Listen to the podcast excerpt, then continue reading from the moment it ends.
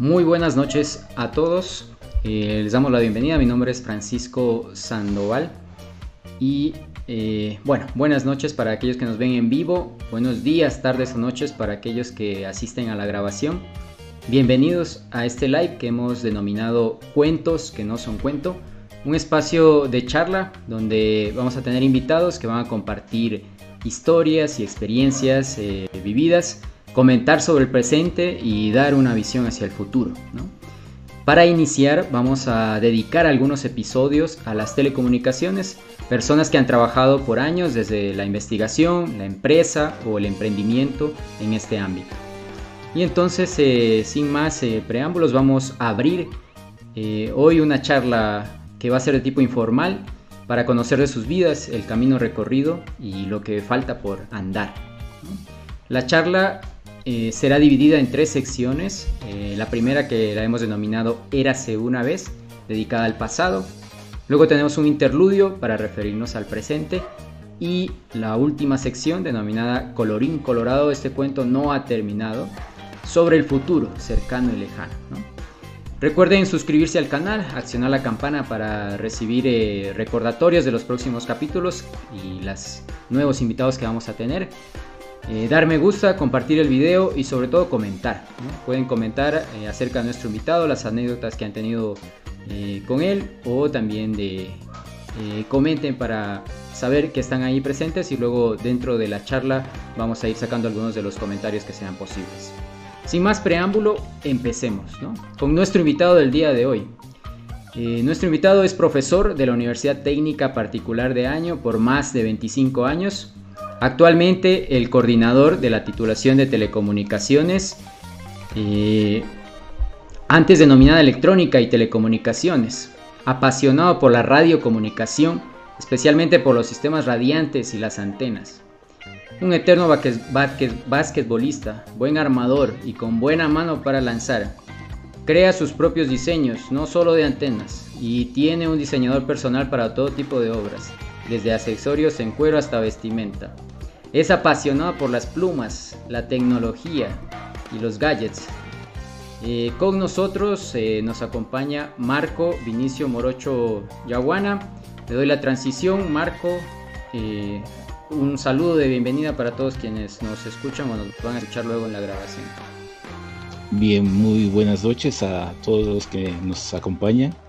gracias a usted, Francisco, por esta invitación bueno, sin, más preámbulos, no sé, empecemos. Me, parece muy interesante eh, trabajar en esta, en este emocionales, ¿no? bueno, como le decía Marco, pues esto es para hacer un, un recuento un poco también del camino eh, vivido y andado y la primera parte, la primera sección eh, que la hemos denominado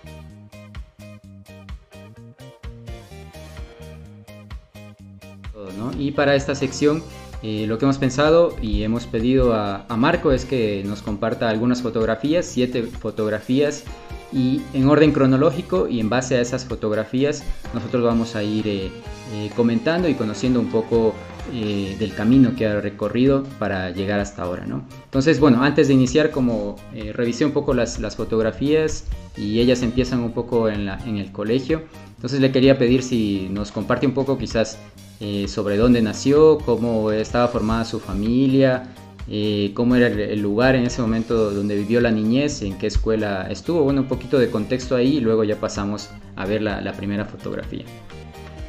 Bueno, muchas gracias. Eh, mi familia está comprendida con 11 hermanos, 3 hermanas y el resto varones.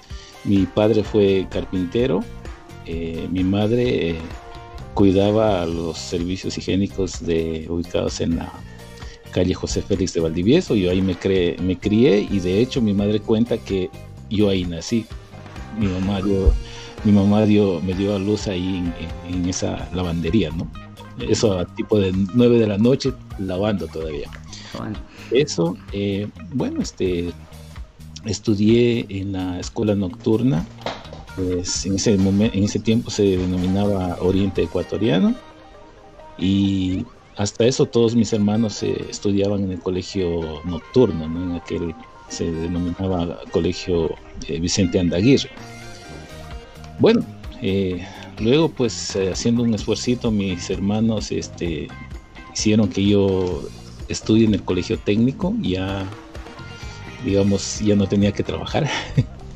Y bueno eh, eh, creo que la, necesidad justamente de salir de, la posición que estábamos obligaba a que nos superemos todos y bueno eh, empecé a estudiar en el colegio técnico conocí a muchos amigos incluso ahora actuales. Terminé el colegio de más o menos estudié tres semestres en la, en la Universidad Técnica, estaba estudiando ingeniería civil, pero a mí me apasionaba las, las, antenas. Eh, eh, supe de unas becas, tenía un profesor en el colegio que me, aconsejaba, ¿no? Decía que, que, vaya a estudiar en otro lado. Yo no lo veía real, realmente, ¿no? Estaba en un mundo tan pequeñito y pensé que eso era la realidad, ¿no? Y pero siempre me decía, Marco, vete a estudiar en otro lado, busca una beca y no, hasta que cierta vez en, la calle José Félix de Valdivieso y Sucre me encontró y me dio la dirección, verás, ándate por allá, vas a encontrar el IES. Estaban ofertando becas y me fui. Me atendieron muy bien ahí, ahí supe de, de las becas del IES y todo eso.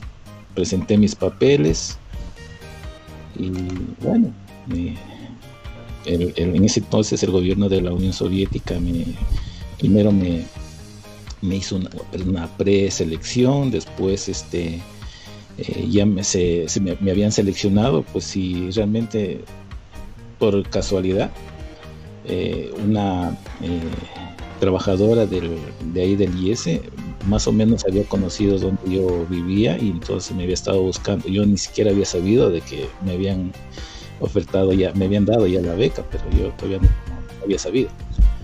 Entonces me enteré inmediatamente, hice los papeles y así en, transcurso de, será de, semanas, viajé a, la Unión Soviética a estudiar allá. Terminé ahí mi, mi carrera, vine acá y bueno, estamos aquí como, como ingeniero en, electrónica y telecomunicación, pero como anécdota, yo en el, en el tiempo de colegio yo siempre leía algo de física. Yo me gustaba muchísimo la física. Ahora mismo me, gusta la física. Y todo, todo lo que decía física me lo leía, aunque no entendía, pero pasaba ahí eh, leyendo biografías de, físicos ganadores de premios Nobel y todo eso. O sea, como se dice vulgarmente, estaba dopado con la física. Y eso me, sirvió muchísimo porque ya este, estudiando allá, pues no tenía dificultad ¿no? en la parte de matemática y física. No, no realmente no tuve problemas allí.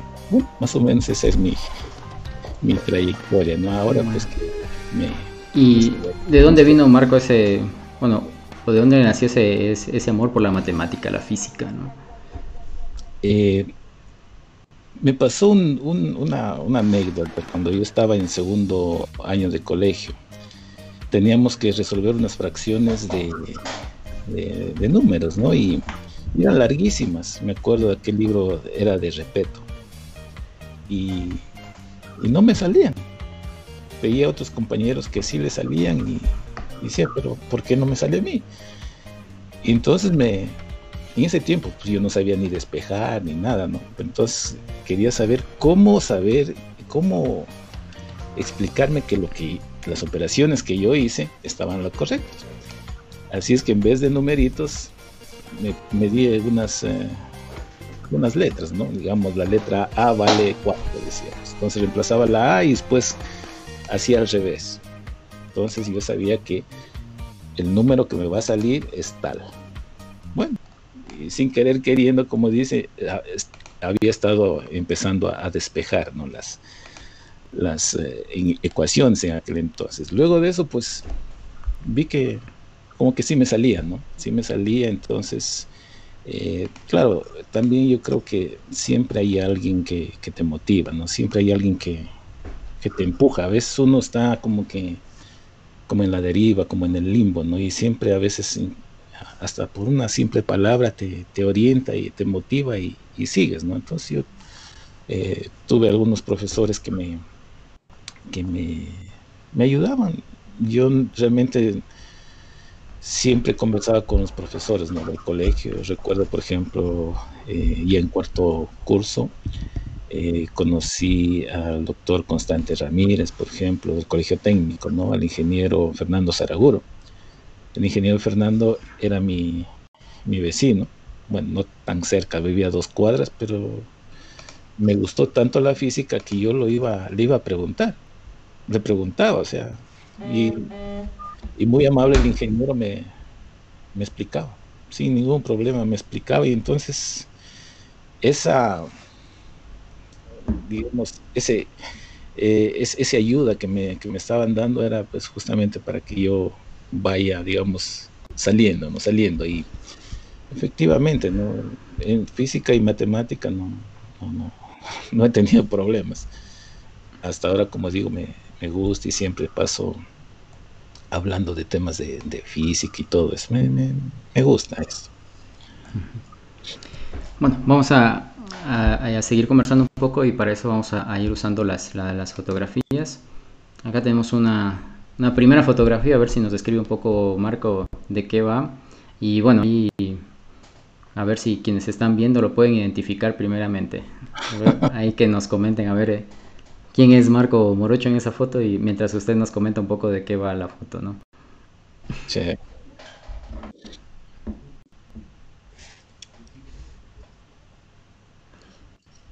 Em, cuéntanos, Marco, bueno, ¿dónde están y, qué? Bien, esa, esa, foto es media chistosa, ¿no? Eh, bueno, ahora me, río, ¿no? Pero resulta de que estábamos en quinto curso del colegio y este estábamos jugando, yo jugaba baloncesto prácticamente todas las tardes en el colegio técnico. Y bueno, se nos ocurrió un grupo de compañeros de que vamos a la laguna de los compadres, vamos a la y así de la noche a la mañana y vamos. Bueno, hay que llevar este, llevar el otro, el otro nos fuimos a la laguna de los compadres. Porque teníamos eh, un compañero que decía que sí conoce y sabe cómo es el camino y que ella había ido y, nos llevaba. Bueno, vamos entonces. Nos armamos de eh, latas de atún, de una carpa, esas carpas antiguas que eran pesadísimas. Bueno, por ahí pedimos a, un amigo una, como es un, una escopeta, llevamos cabos, todo eso, ¿no? Y salimos. Y lo chistoso era que el amigo decía, sí, de aquí de esta este, lomita sigues la filo de cordillera y ya, llegamos. Entonces subíamos y tras eso otra lomita, y tras eso otra lomita y otra lomita y íbamos bien pesadas, ¿no?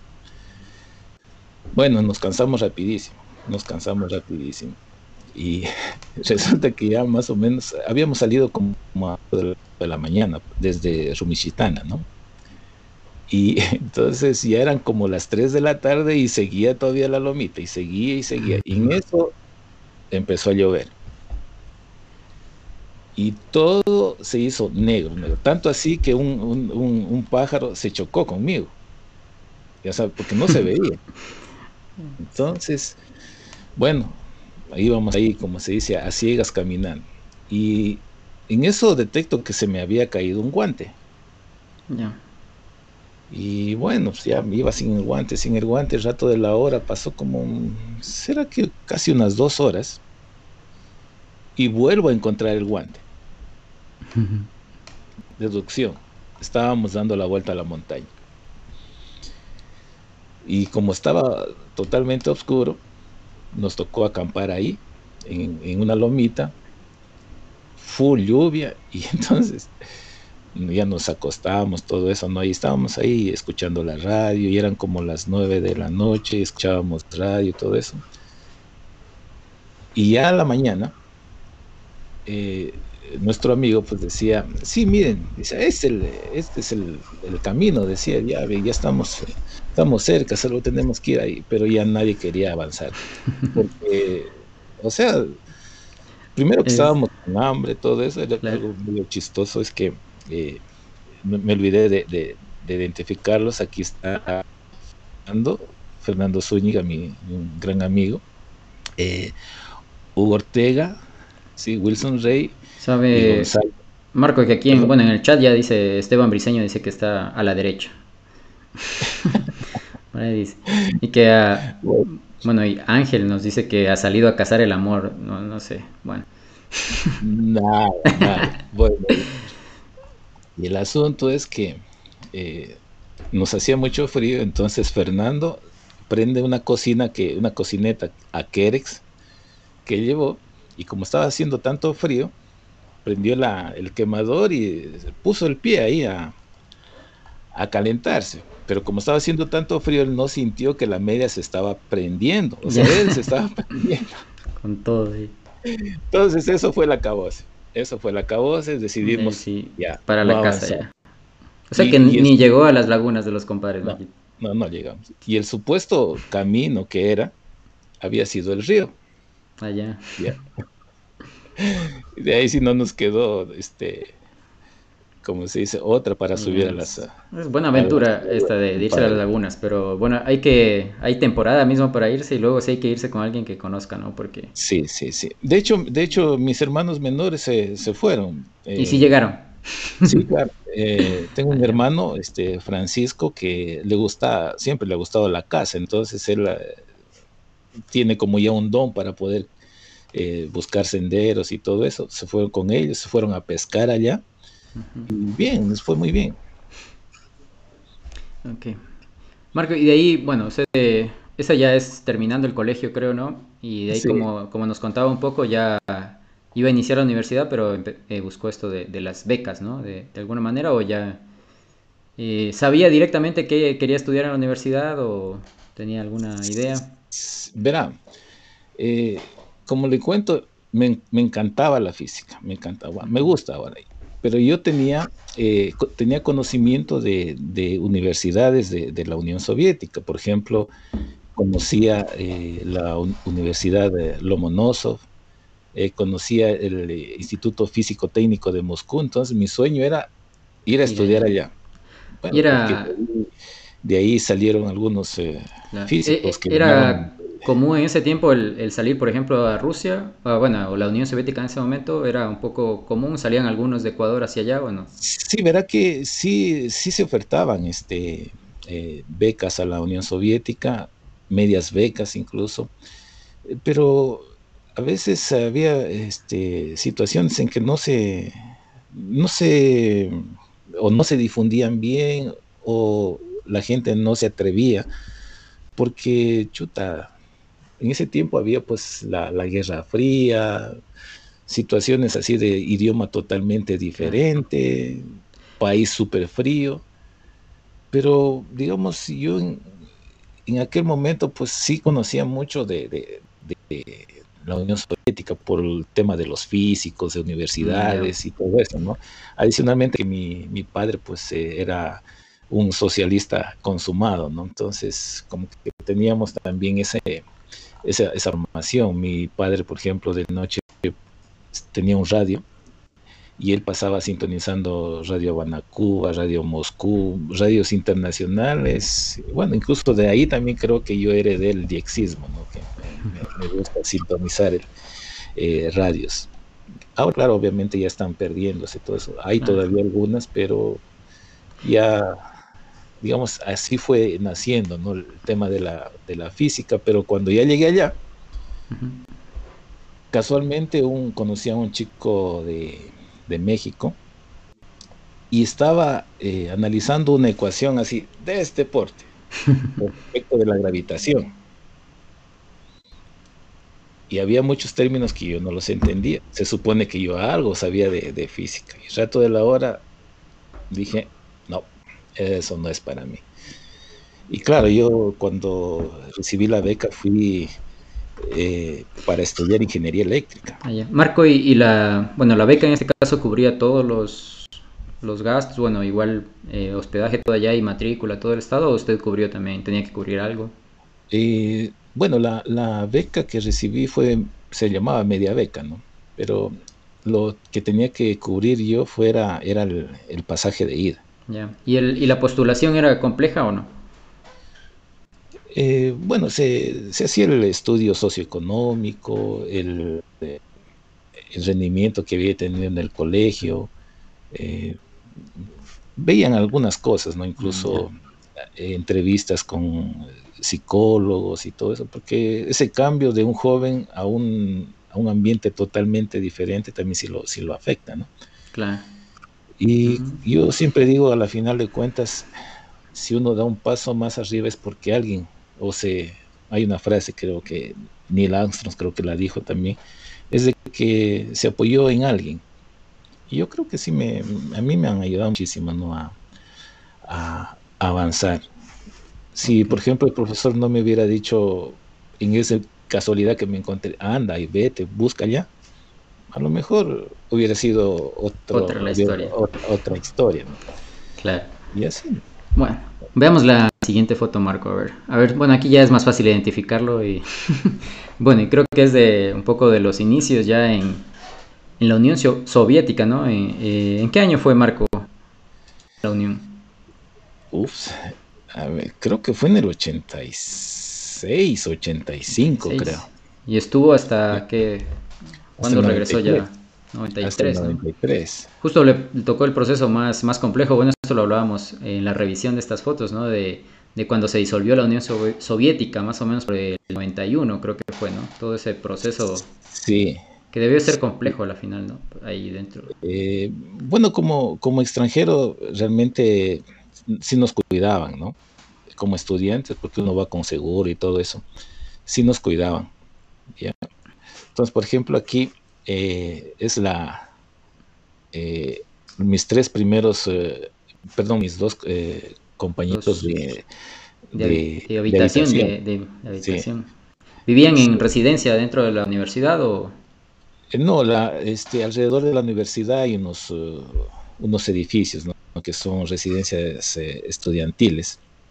Y bueno, pues yo como primera idea decía, bueno, si yo no aprendo rápido el idioma, pues me voy a, retrasar y todo eso. Ah, ¿Usted, Marco, fue, fue sin saber nada de ruso o, ya había seguido un curso, alguna cosa? Nada, no sabía nada. Ni cómo se dice sí. algo tarareaba del inglés, ¿no? Pero... y bueno, también, ¿sí hablaban algo de inglés? O sea, ¿a través de eso se podía comunicar o...? Sí, algunas cosas, ¿no? Pero eh, lo, importante es que cuando tú estás en otro lado y tienes que hablar el idioma, te sientes, te obligas. ¿ya? Y entonces es como aprender el idioma con, los niños, ¿no? O sea, tú no le enseñas a los niños A, B, C, sino enseñas palabras. ¿ya? Y entonces ya iba aprendiendo palabras, palabras, por ejemplo, primero, que no hablo ruso, por ejemplo. ¿ya? Esa es la que me salva de, muchas cosas. Se la aprendió primero. Claro, y ellos, por ejemplo, sí me ayudan. ¿Y a cómo pedir el baño, Marquitos, o qué? No, pues, ¿dónde está por lo menos? ¿Dónde está por lo menos? Eso, eh, cómo, eh, cómo se compra, qué plato se, se pide. Ahí ah. habían los restaurantes estudiantiles, ¿no? Eh, los Estaloa ya se llama. Y, en, en, ese, en esa cuestión, usted, Marco, digamos, fue fue direct, ya llegó y directamente ya empezó periodo de clases, ya clases directamente de la carrera o cómo era el... Eh, no, a ver, eh, primero uno llega, claro, le, le pone toda la habitación, incluso este, hasta nos daban un poco de, ropa porque eh, llegué más o menos para inicios de septiembre.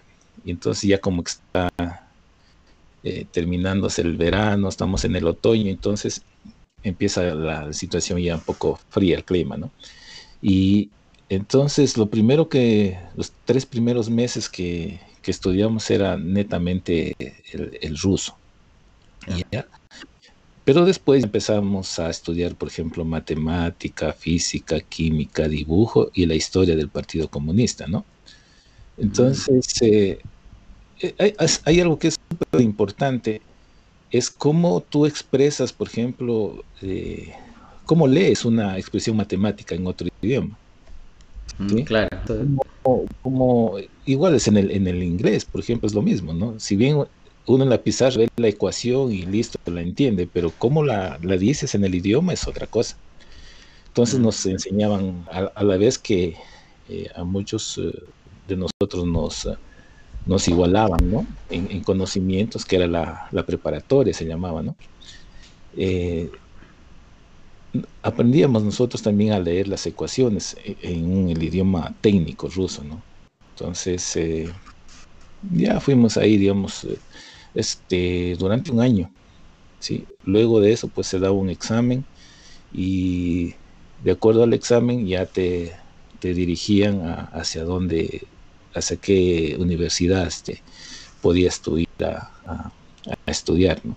En ese tiempo, pues era la Unión Soviética. Por ejemplo, tengo mi hermano que cuando él fue, fue a una república que ahora justamente están en guerra, que se llama Armenia. Y él estudió la preparatoria en Yerevan, en la capital. Y fíjese, entonces, como en ese tiempo la Unión Soviética era tan extensa, entonces había y te enviaban a, cualquier lugar, ¿no? Y bueno, Marco, a la final eh, sí aprendió ruso con estos compañeros que tuvo en este periodo. ¿O cómo le fue con ellos? No, no, no aprendí, me peleé con ellos. con la persona, con Andrei, el que está a la, izquierda sería, me peleé con él.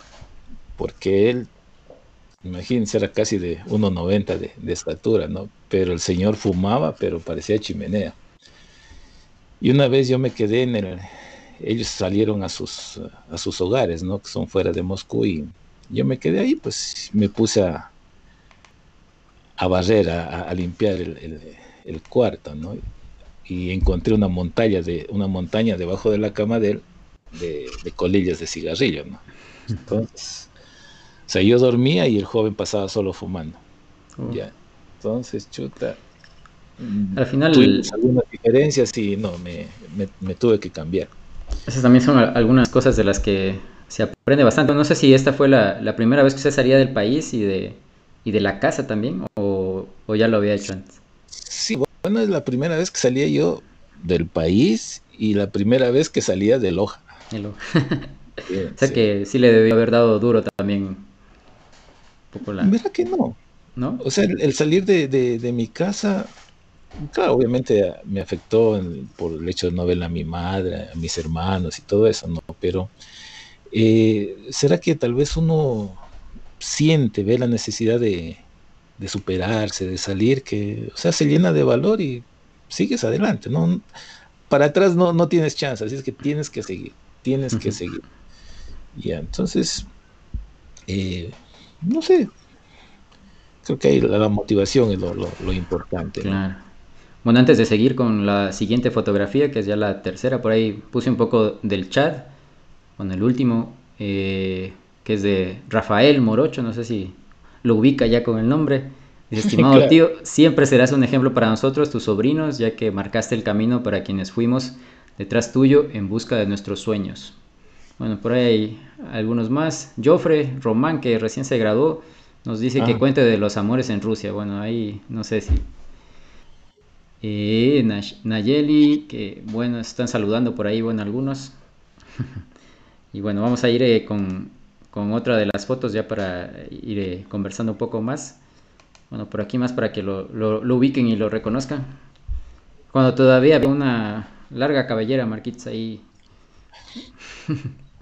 una, una, historia de una, de una alumna y ahora colega, ¿no? Eh, por algunas circunstancias llevé mi título a, la universidad y ella me ve y, así frente a toditos los compañeros dice, ve, el ingeniero ha tenido pelo. ya ve, Marquitos, qué va es mi, este, luego de, esa época, digamos, media eh, especial que tuve con los dos eh, compañeros rusos, eh, me cambié a la habitación de un este, estudiante boliviano. Y bueno, ahí estaba estudiando. Eh, no sé si ven acá abajito, eso para mí era la, es la Biblia, ¿no? Entonces, lo que escuchaba, el, ruso lo escuchaba, pero no conocía la, la, palabra que significa. Entonces, de acuerdo a cómo sonaba, la anotaba y me iba al diccionario. Eso de ahí es un diccionario ruso español. Entonces iba más o menos consultando eh, qué quieres, este, qué significa. Y claro, desde luego, la ventaja que tenía es de que yo podía ir a la biblioteca y tomar cualquier libro, cualquier libro, y llevármelo a la casa. La responsabilidad que tenía es devolverlo al final del ciclo o cuando ya no lo necesitaba. Mm. Entonces, y en, esto, Marco, eh, ¿qué tan diferente era, por ejemplo, el, estilo de, estudio, bueno, la, dificultad en relación, por ejemplo, a lo que, eh, a cómo enseña usted actualmente o, a lo que vemos en la Universidad Técnica? Bueno, que hay algunos conectados de, que, han sido alumnos, que han sido profesores, bueno, eh, ¿qué tan diferente era la forma de estudiar o la, dificultad también o el estilo, no? Eh, bueno, eso es, eh, a mí me, marcó muchísimo eso, ¿no? Porque mis profesores eran unas eminencias, o sea, eran los más duros, ¿no? En la parte, por ejemplo, de, de telecomunicaciones, había gente que tenía este, patentes, largos años de, enseñar, entonces, y, lo bueno es una humildad tremenda, pero lo que sí no hacían era lo siguiente, nunca te daban haciendo algo. Recuerdo alguna vez un, en ecuaciones diferenciales, era eh, una profesora muy, muy guapa y todo eso, me acuerdo que estaba prendado yo de ella y le cantaba en español. Entonces me decía, Marco, Marco. Yo, pues, no me la tomaba en serio, ¿no? Y bueno, tenía que hacer las ecuaciones hasta que a la final de cuentas ya me tocó defenderlas. Entonces me dijo, Marco, ven acá, siéntate. Me tuvo tres días defendiendo las ecuaciones diferenciales. Y, y, el asunto era de que, por ejemplo, a mí me tocaba resolver de los libros textos un número. Eh, al final del capítulo, por ejemplo, me tocaba el ejercicio 36. El siguiente capítulo tenía que ser el 36 y así. Y resultaba entonces de que a nadie le tocaba el mismo ejercicio. ¿Ya? Entonces, tenía que hacerlo o hacerlo. No me quedaba otra. Pero lo importante era de que, por ejemplo, ya iban las eh, tutorías y de hecho eh, otros colegas, al igual que yo, ya trabajando en la universidad, dábamos este tipo de, tutorías. O sea que esto de tutorías para mí no, no, es nuevo. Yo así nací, digamos, como profesional. Y, y, entonces le iba, le consultaba, me escuchaba todo eso. De ahí sí me decía, verás, ve, busca este libro, léete tal cosa. Ve, busca este libro y haz esto. Y uno pues estaba acostumbrado de que el profesor de pronto mira, es así, y como que ya te guía para dar la, para llegar a la respuesta, ¿no? No, pero ellos no. Ah. Decía, lee esto, hace esto, haz esto, y ya. Entonces recuerdo que la profesora de, de ecuaciones diferenciales, de toditos los ejercicios había uno que no me salía. Y no me salía y no me salía. Y entonces ya pues ella extrañaba, dice, Marco, pero si has hecho toditos estos, ¿cómo es que no puedes hacer este último? Entonces digo, me puede ayudar porque no entiendo. Le digo, y hago esto, esto, esto, esto. Y claro, pues me había equivocado en una, en, un, en una derivada, ¿no? Ah, y, listo, y, y salí. Entonces, y así pasó con casi con todas las materias, ¿no? Por ejemplo, tenía un profesor eh, que me daba la asignatura de esquemotécnica. Lo mismo, o sea, todo lo que él hacía era invención de él, o sea, no podía yo ir a buscar un libro y tratar de, de, resolver. es como le decían. él, entonces. Es como usted ahora, Marco, que los manda a leer el libro de Marco Morochov, ¿no? Así, el libro escrito. no, no sé, bueno, lo que pasa que eh, uno cuando llega eh, se hace al ambiente de estudio, ¿no? Entonces, si si hay alguien que te rodea y también es, eh, está interesado en salir y, estudia, ambos salen, ambos se superan. Pero cuando hay alguien a tu alrededor que se relaja, que le gusta la vida más light, entonces todos bajan. Incluso ahora yo me he dado cuenta también con la experiencia que hay eh, ya ahora colegas que en su inicio han estado, digamos, bajos, bajos, bajos, pero después como que reaccionan y se van, se disparan. Y eso es lo bueno de, ser maestro, ¿no? De conocer a veces las debilidades de algunos jóvenes y de pronto a veces hasta jalarles las orejas y todo eso, pero es con la idea de, que reaccionen, de que, de que se superen, de que salgan, ¿no? Entonces, igual a mí me, me, ayudaron muchísimo, ¿no? Yo recuerdo la, una anécdota de, un, de mi profesor de física y estábamos ahí como veinte y pico estudiantes de México, de Afganistán, de Kenia, de Congo, y así, ¿no? Y nos... Eh, y todos los exámenes a propósito son orales, ¿no? Y entonces, este... El profesor nos tomó un, un ejercicio. Y lo único que él quería saber era si se mueve o no se mueve tal cuerpo. Entonces, toditos, si se mueve. Ajá, el profesor y ahí iba preguntando, ¿no? ¿Se mueve o no se mueve? Entonces todo sí se mueve y, daban a la aceleración y todo eso, ¿no? Bueno, cuando ella me pregunta, a mí, me eh, Marco, digo, no se mueve. Y entonces toditos así, no, Marco, no, cojudo sí se mueve, me acuerdo un chico peruano, cojudo sí se mueve. Y ya, pues ya dije no. Entonces, bueno, el profesor dice, ya a toditos nos tomó las respuestas, ¿no? Y dice, bien, todos tienen cero, excepto Marco. Entonces, eh, en ruso, pues hay una forma de, contestar, ¿no? La pregunta a la respuesta es, igual creo que en el español, es, eh, ya le di la respuesta, ¿no? Y me dice, ¿por qué? Entonces yo le respondo, un equivalente en español sería, porque sí. Entonces, chuta, ya el profesor se, rió y todo eso, bueno, y me pasó. No puede moverse porque, digo, la fuerza que se aplica es menor a la fuerza de rozamiento, ¿ya? Y, ahora, ya con más conocimiento, sí estaba todo. Sí estaba bien. Y entonces, ese fue el momento en que me lo gané el profe. Ya, de ahí sí seguí nomás sin problemas. Son cosas que, en el transcurso de como estudiante, no sé. Bueno. Se va aprendiendo y todo eso. Veamos, Marco, aquí hay otra, otra fotografía más. Bueno, no sé quién está por ahí en la fotografía. Que nos comenta. Bueno, hay un compañero, creo que es eh, boliviano, que alguna vez me decía, ¿no? No, no, no, todavía no sé. Ah, ya. Claro, este, bueno, el, la persona que está de camiseta negra es este es de Bolivia. él, por ejemplo, él terminó la, la, carrera y se fue a, Estados Unidos. Él, de hecho, todavía mm. este, mantenemos contacto con él. Él es boliviano, le decía, y terminó la carrera y se quedó en los Estados Unidos. Y a la persona que está en el centro no, no me acuerdo realmente el, nombre, pero él estaba justamente haciendo la, el trabajo de, titulación ya, y estaba justo haciendo una antena, ¿no? Entonces, no sé, en la parte del fondo estaba, o sea, era el diseño de su antena. Marco, en vez de tener una, una, pintura, algún, alguna chica ahí, ¿no? Pone una antena.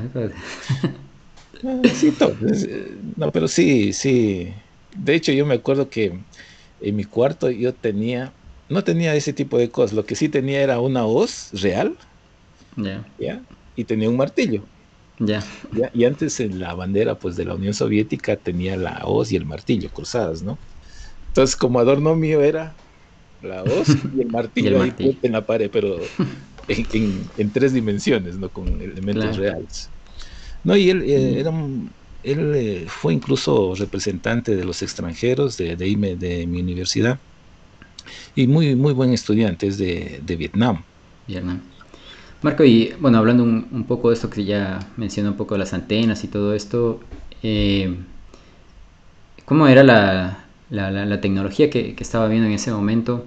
Eh, por ejemplo, la parte de, alguna vez recuerdo comentar con usted de hablar de la parte de programación, ¿no? De, de cuando se programaba todavía con, con, las tarjetas perforadas, ¿no? No sé si le tocó igual el estudio con esto, que a muchos chicos de ahora quizás ni, ni lo han oído mencionar, pero era la, tecnología de ese momento, creo, ¿no?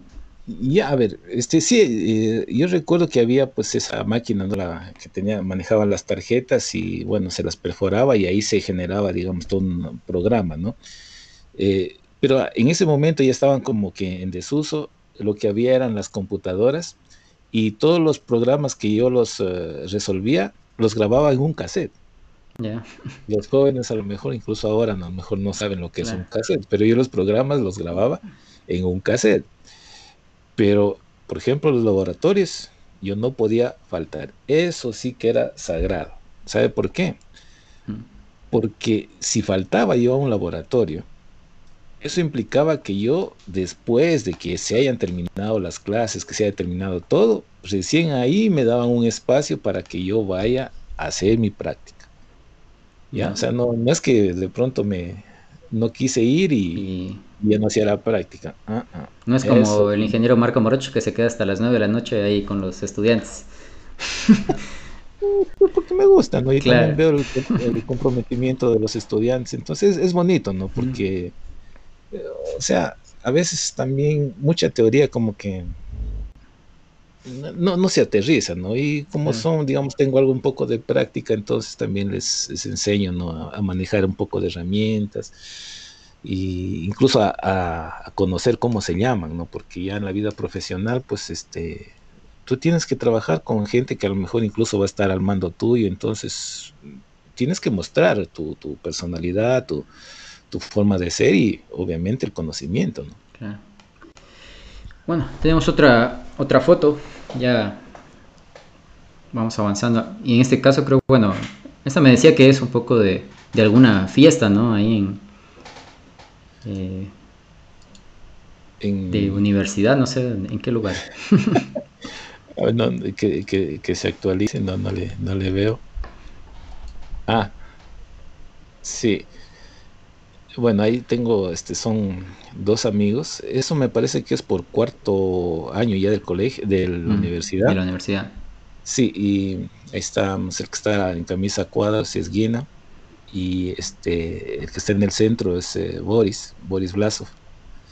Eh, por ejemplo, eh, Guina trabaja como técnico en una empresa de televisora, ¿no?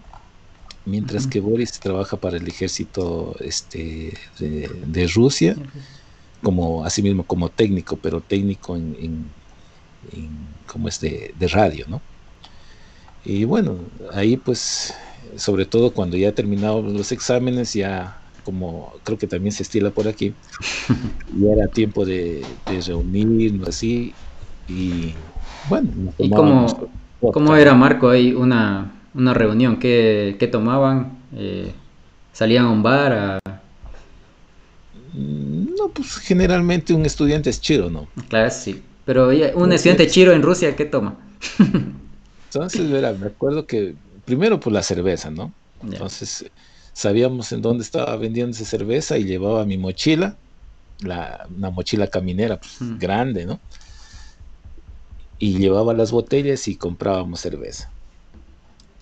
Y después, pues claro, si ya era así un, evento un poco más... Eh, digamos, más formal, entonces llevamos, eh, por ejemplo, comprábamos eh, eh, el vodka, ¿no?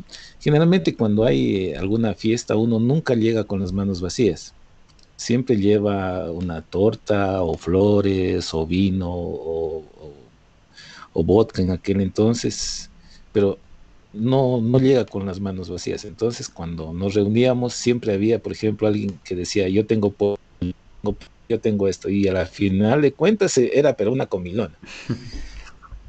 Y así era pues la, la, vida de estudiante, ¿no? Recuerdo que cierta vez, ¿no? Yo tenía exámenes y ya a una amiga le digo, dame teniendo, le digo, me van a venir a dejar unos pollos y, y me los das poniendo ahí. es que como es una, digamos, una amistad bien, bien bonita, ¿no? Que se genera ahí. Entonces, yo pues, le dejé las llaves, ¿no? Entonces yo llegaba de noche así y escuchaba tremenda música. Pues resulta que yo llego a mi, a mi cuarto, ¿no? En plena fiesta. y los pollos preparados ya me estaban esperando. y claro, ahí era un ambiente de confianza, ¿no? Ahí bien, bien, bien puro, ¿no? Sin nada de, cosas así raras. Y esa era mi vida, ¿no? Y de hecho, le cuento que yo eh, más me llevaba con, los eh, estudiantes rusos antes que con latinos, ¿no? Adicionalmente que no había muchos latinos, ¿no? Mm. En, mi carrera.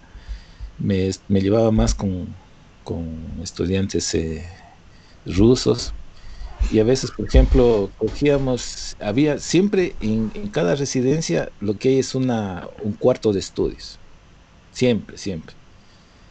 Entonces ahí es cuando el estudiante si tiene que hacer un trabajo, lleva sus cosas y se pone a, estudiar.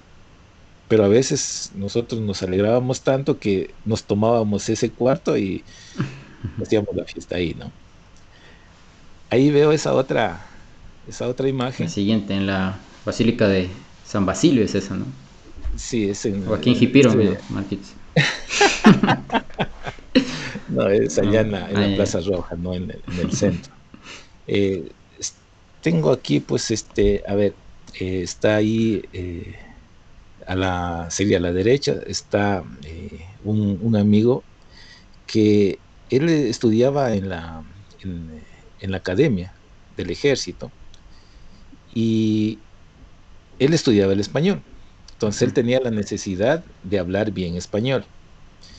Ya, eh, ah, en el centro está una, amiga de, Hernán, el boliviano que les decía, Hernán Lizarazo, que la, chica pues es de Vietnam mismo. Ah, ¿ya? Y ellos por los vietnamitas por tradición pues tenían un nivel de exigencia en el estudio bastante alto bastante alto.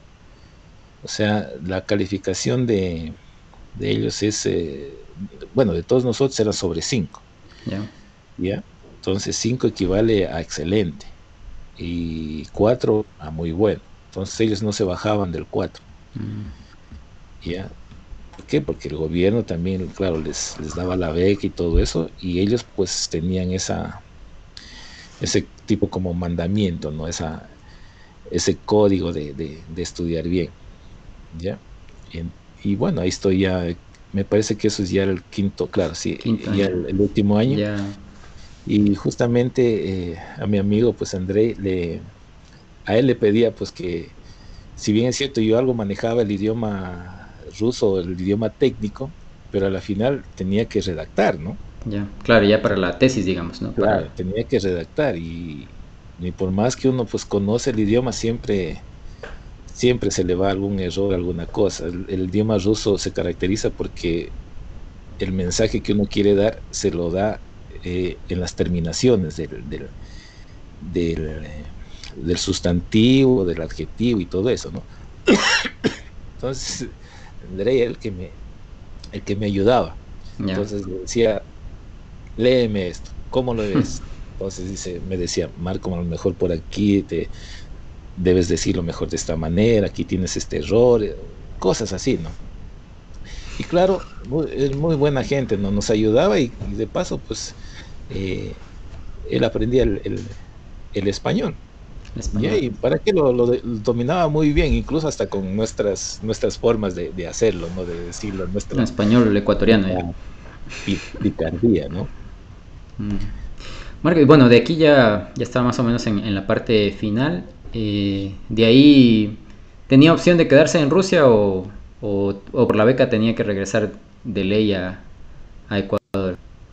Eh, sí, bueno, en ese tiempo pues ya se, ya se acabó la, Unión Soviética y, Rusia fue el país que acogió a todos los becarios, ¿ya?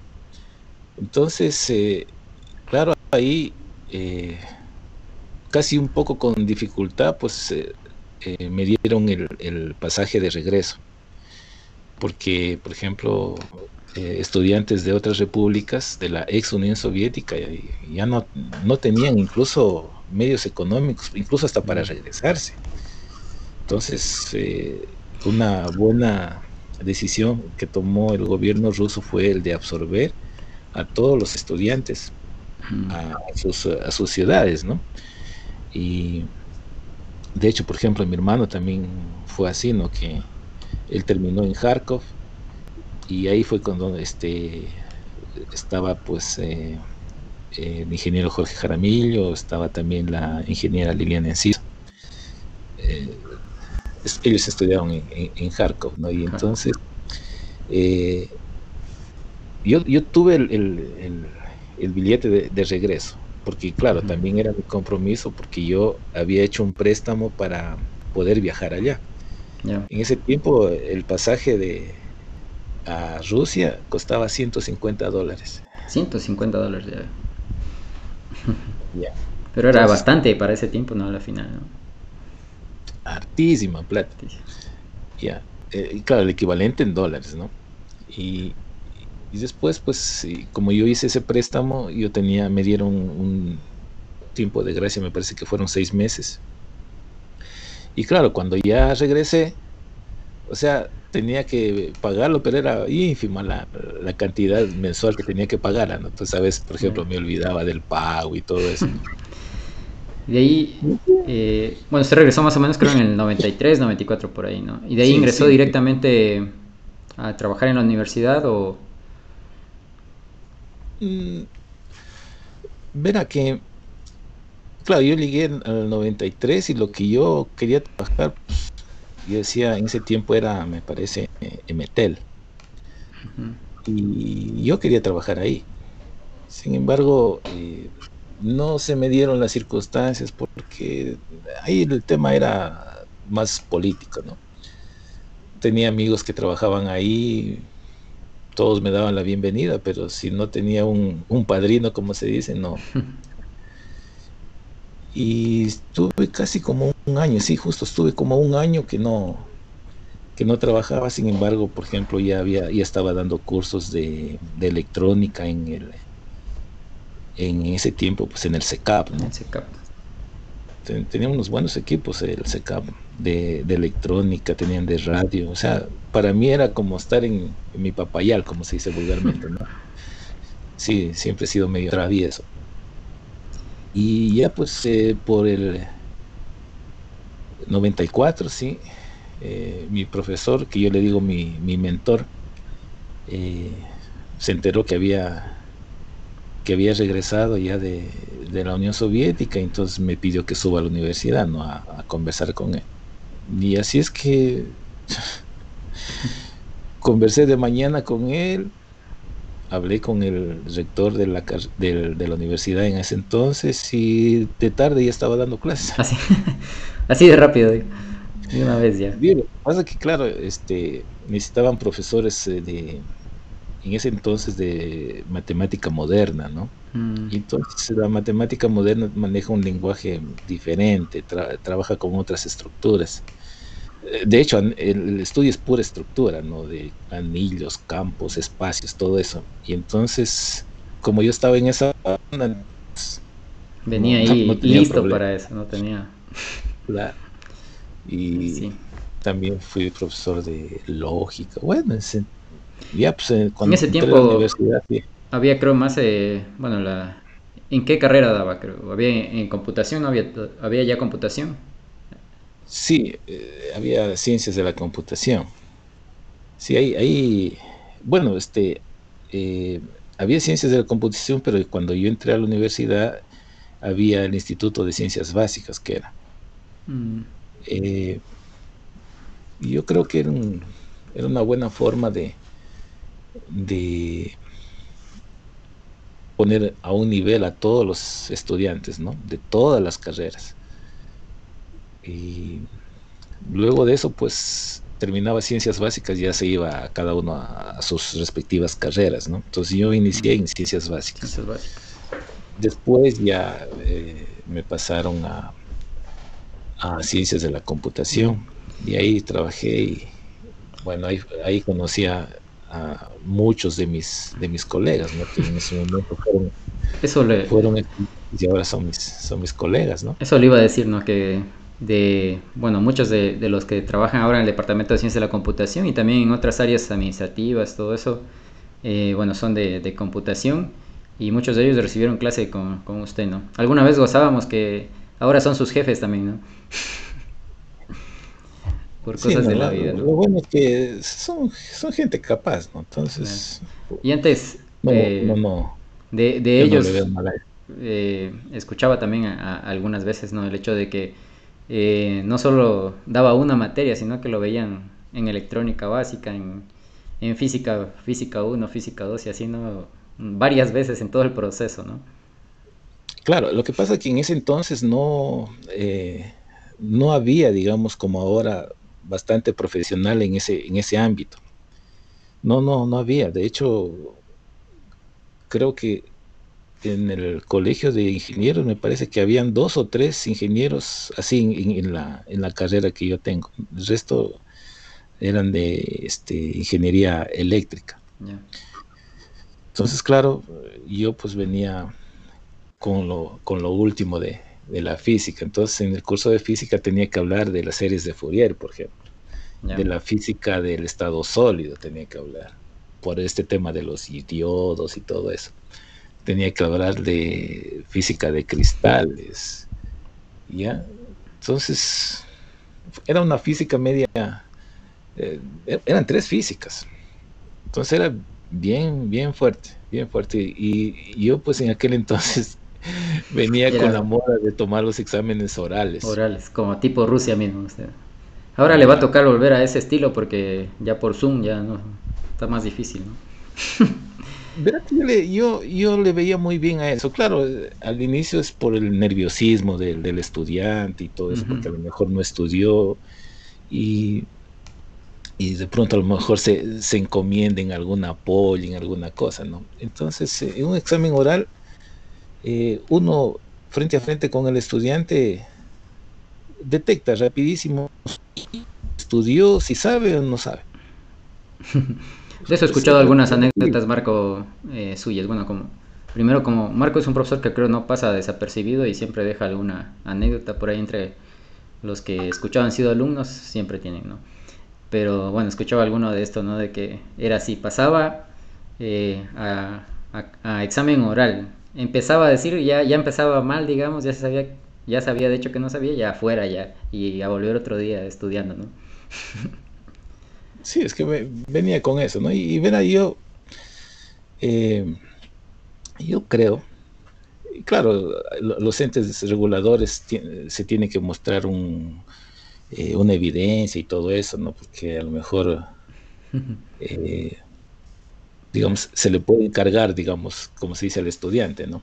Sí. Pero yo veo, por ejemplo, ahora que estamos con estas, estas herramientas, y de hecho, eh, el semestre anterior a un estudiante le, le, le, tomé el examen así, de esa manera, porque primero no, no había podido conectarse, eh, mm. le sucedió algo, alguien de, de, de, su familia falleció, entonces, y ya tenía que pasar las notas, entonces, lo que dije es, ¿tiene chance de conectarse ahora?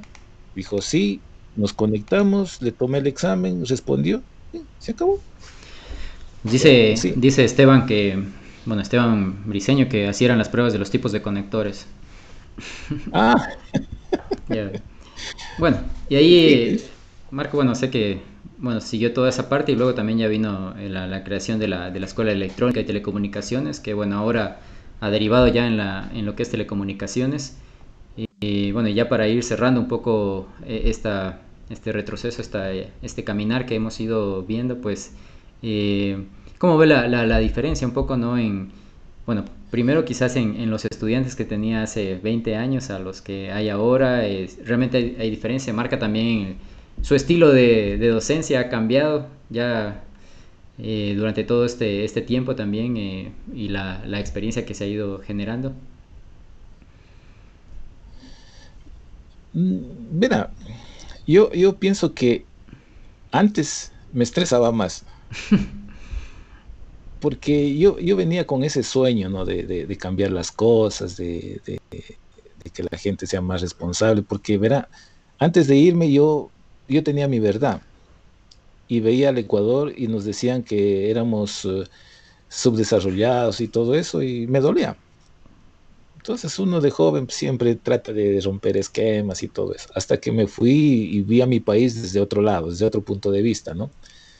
Y ahí sí me di cuenta que efectivamente sí éramos subdesarrollados. Entonces uno viene con la idea de cambiar cosas, de...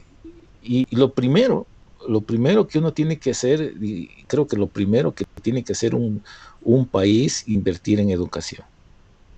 Eso es lo clave. Todos los países que, que han sobresalido y que están sobresaliendo ahora es porque han invertido así.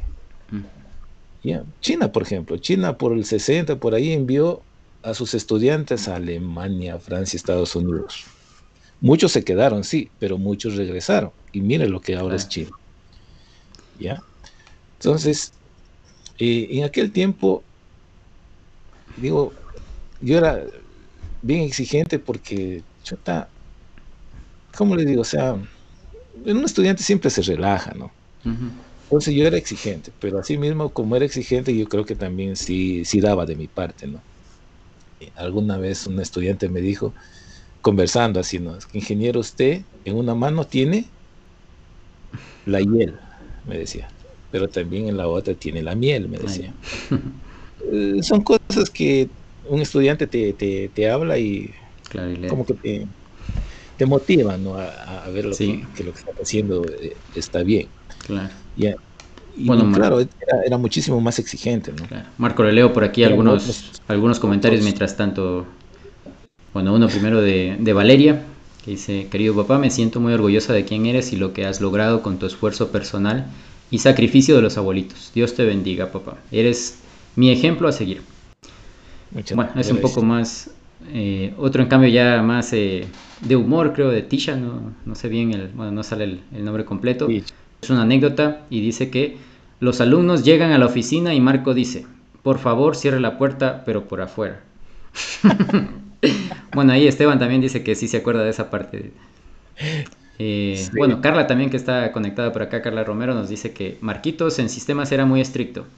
bueno, mentira, tenemos muchas anécdotas de sus clases de electrónica básica abrazos, ¿no? Eh, bueno, Katy por ahí también está acordándose de las clases de campos e-, electromagnéticos.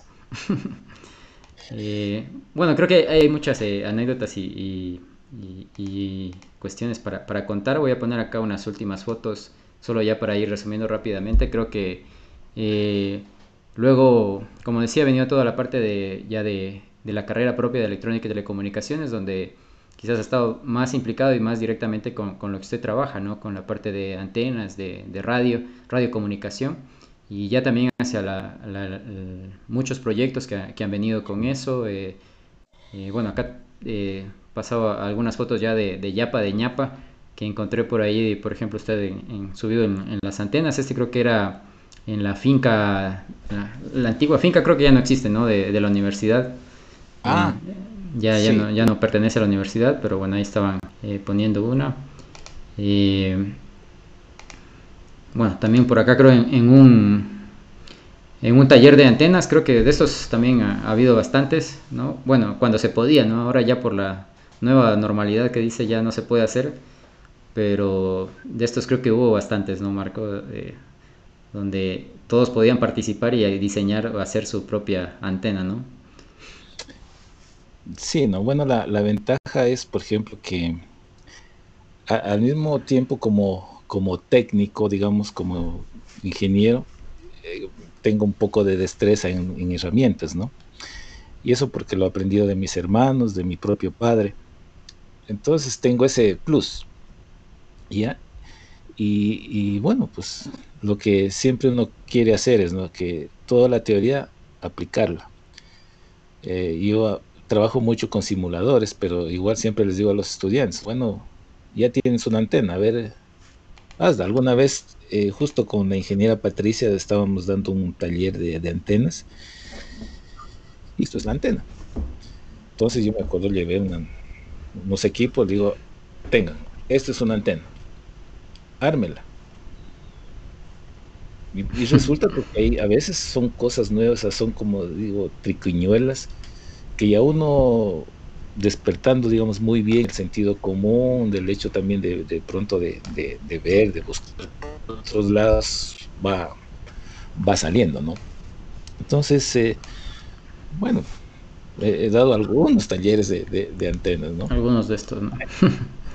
bueno, por ahí, es, hay, hay otros también por acá ya en el Cerro Ventanas, justo por acá nos están comentando algunas cuestiones en el chat, ya voy a, a poner, bueno, por ahí está también en los cerros, ¿no? Que también era una visita que generalmente se hacía bastante con, los chicos o que hacía usted Marco. Le voy a leer por acá algunas de las que están comentando porque son interesantes, ¿no? De, ah. Eh, ah, mira, por ejemplo, Carla nos dice que Marquito en sistemas, bueno, esta ya lo leí, sino que acá abajo, eh, si no sabíamos una pregunta oral, nos sacaba a todos a la biblioteca y decía, no quiero volver a verlos hasta que sepan.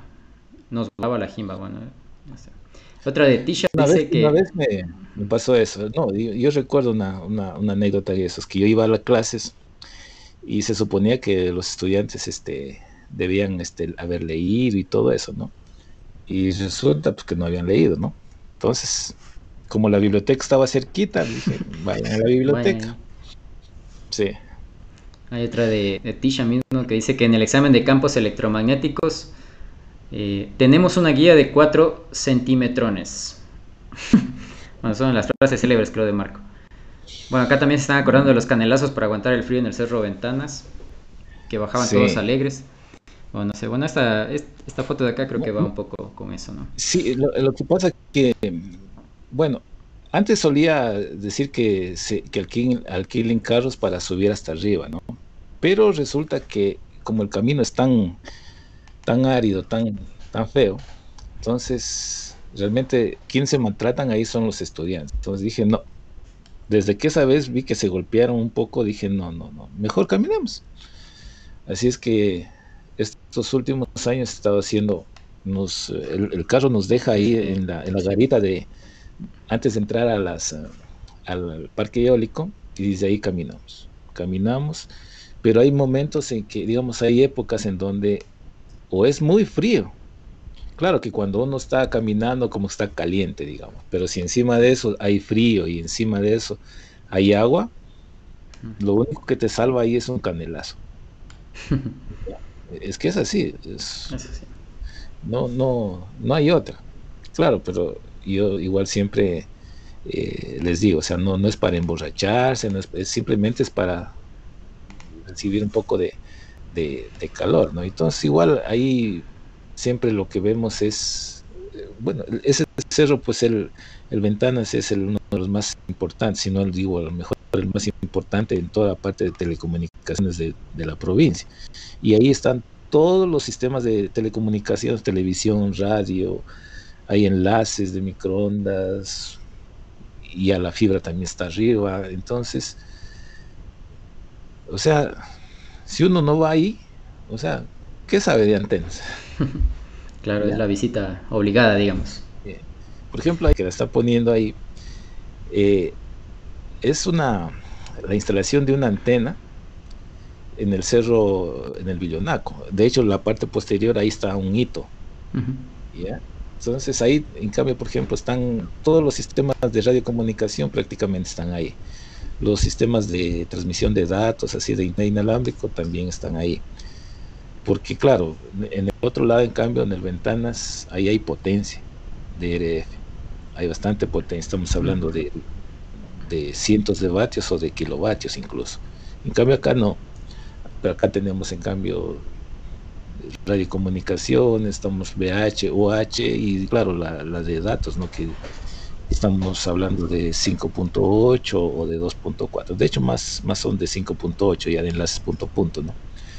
Y claro, ahí pues como la universidad tenía un, tiene pues un, un, sistema de radiocomunicaciones, tenía, estaba encargado yo del, del, sistema, entonces a veces se dañaba y tenía que subir y claro, ahí tengo un, un ex alumno también, Luis, Luis Eli, que también le gustaba mucho lo de las de las antenas, ¿no? Entonces me acompañaba a todo lado también. me acuerdo hasta que lo llevó a, a Tutupali y de ahí lo llevé a caminar dos horas y ya nunca más creo que hizo salir de a caminar. ¿eh?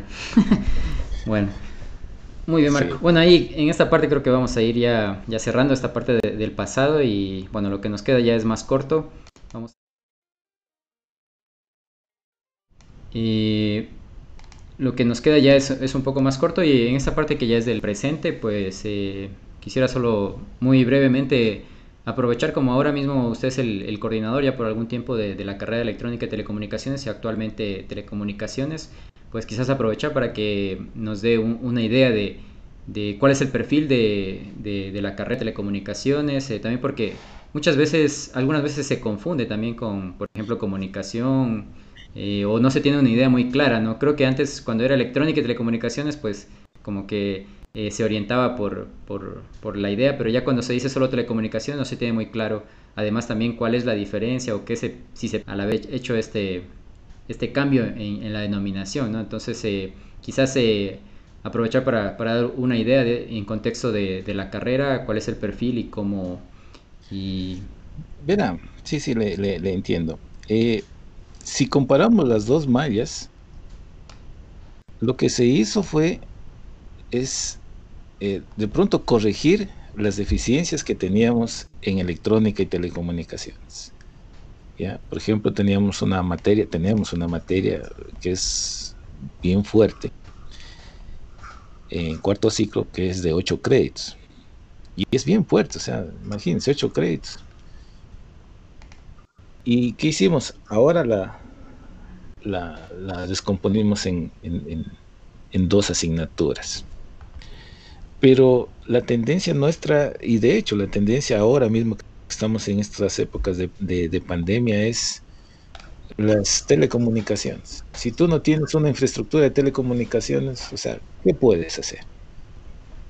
o sea, claro, en, en, este, en esta pandemia se, se ha notado terriblemente nuestras deficiencias en, la parte de las telecomunicaciones.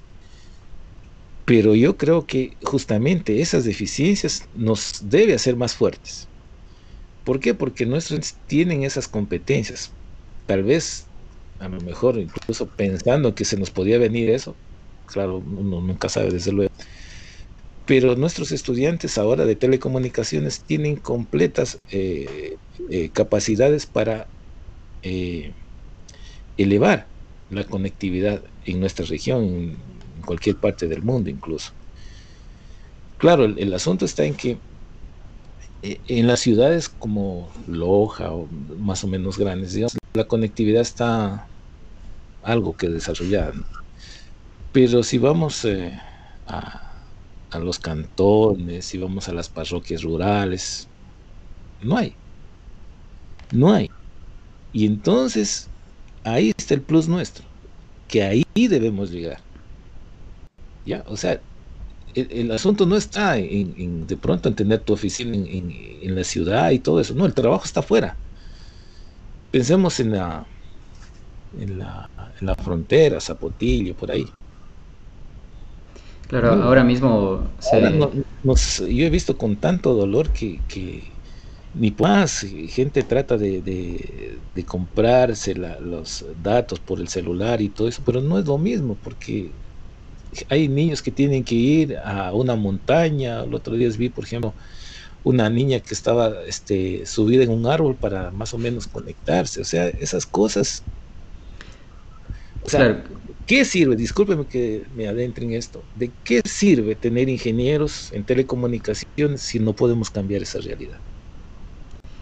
Y, bueno, como usted dice ahora mismo, creo que con, con esta situación de, de, la pandemia se, se, ha hecho mucho más evidente eh, la, la, importancia y la vigencia, la final, eh, que tiene ahora mismo y hacia futuro las telecomunicaciones, ¿no? que son a la final eh, de forma transversal para todos los, los, servicios, para, bueno, tanto educación, salud, gobierno mismo, ¿no? Y, y todos los avances en tecnología que van a venir por delante pues están eh, liados ¿no? al, hecho de tener eh, unas conexiones eh, adecuadas y, cada vez mejores, ¿no? porque cada vez estamos transmitiendo más cantidad de información y necesitamos mejores tasas. Ahora mismo, como usted lo decía, para educación, por ejemplo, se ha visto un vacío en, muchos de, los espacios en zonas rurales y dentro de la ciudad mismo, ¿no? también porque creo que no, no solo es hablar de la zona rural, sino también en, algunos espacios se ha visto también esas deficiencias, ¿no? Entonces, sí hay, hay un, un campo muy amplio todavía en, la parte de telecomunicaciones para el trabajo, ¿no? Claro, y, y, no solamente eso, o sea, no solamente montar, eh, digamos, la infraestructura, ¿no? Pero a la final de cuentas, yo creo que incluso hasta más valioso es lo que va a pasar por ahí, por, por todas esas redes. Y entonces son nuevos servicios. Ahora mismo eh, tenemos que ponernos a pensar, por ejemplo, bueno, ya para nuestra carrera, ¿cuál será, por ejemplo, nuestra oferta de servicios? ¿Ya? Entonces, eso todavía está, es, digamos, un mercado inmenso que todavía tenemos que, irlo descubriendo, ¿no? Porque yo siempre digo, el hecho de que tengamos una deficiencia, eso es una oportunidad para nosotros. Eh, gracias a Dios, la parte de eh, en las telecomunicaciones, o sea, nosotros no, no estamos con, casados con ningún tipo de tecnologías. Lo que hacemos es que máquinas o que personas conversen. Y eso es lo nuestro, es, son justamente las telecomunicaciones. Y a veces yo pienso que la, la, población, los estudiantes a veces tienen, esa, tienden a confundir el término de telecomunicaciones con comunicaciones. Mm. Y piensan que es ciencias de la comunicación, ¿no? Son cosas totalmente, eh, digamos, diferentes, ¿no? Pero eh, comparando las dos, las dos carreras, si, si vemos, de hecho, telecomunicaciones tiene hasta más, eh, hasta más base, digamos, de electrónica mismo, ¿ya? Y eso es lo que la, la, ahora estamos viendo que la sociedad necesita, ¿ya? Nuestros niños, nuestros jóvenes necesitan conectividad, necesitan estar conectados. Ahora, claro, para eso tendría que también de parte de los entes eh, del, del gobierno dictarse, digamos, políticas eh, que justamente impulsen este tipo de cosas. No solamente el gobierno es el, omnipotente, omnipresente, ¿no? en que tiene que fomentar eso. Sí, obviamente tiene que, dictar políticas al respecto, pero ahí está también el reto de nuestros, eh, de nuestros ingenieros, ¿no? de, ofrecer eh, servicios de telecomunicaciones. ¿Ya? Muy bien. Muchísimo por crecer todavía. Muy bien, Marco. bueno, ahí vamos a dejar la, pauta. Luego en, los comentarios del, del, video, cuando ya se ha subido la grabación, ahí voy a poner ahí los sus, su, su correo, su un poco de su información por si alguien quiere tener más información de telecomunicaciones, pues que pueda contactarse con, con Marco, que es quien, quien sabe del asunto y quien sabe cómo se puede eh, ingresar a la universidad y bueno, ser parte de la universidad en esta carrera de telecomunicaciones. Claro, que lo, interrumpa. La universidad no solamente genera ingenieros, ya tiene a su haber pues la, esta aceleradora de, empresas, ¿no? Eso es un plus pero gigante, ¿ya? Adicionalmente las competencias adicionales que, que nuestros estudiantes van adquiriendo, ¿no? Por ejemplo, hablemos de la Academia Cisco, por ejemplo son cosas adicionales que debe, debe el estudiante ya ir acumulando. Porque yo igual siempre les digo a los estudiantes, las materias que yo doy, por ejemplo, desde ahora en séptimo ciclo, digo, ya, ya, ya tienes el título, ya, ya, ya eres ingeniero. Y la pregunta es, bueno, ¿qué sabes hacer? ¿Ya? Entonces, yo lo que siempre les digo, ahora es el chance, ahora, en este momento haz lo que te gusta. ¿Ya? Muy bien, Marco.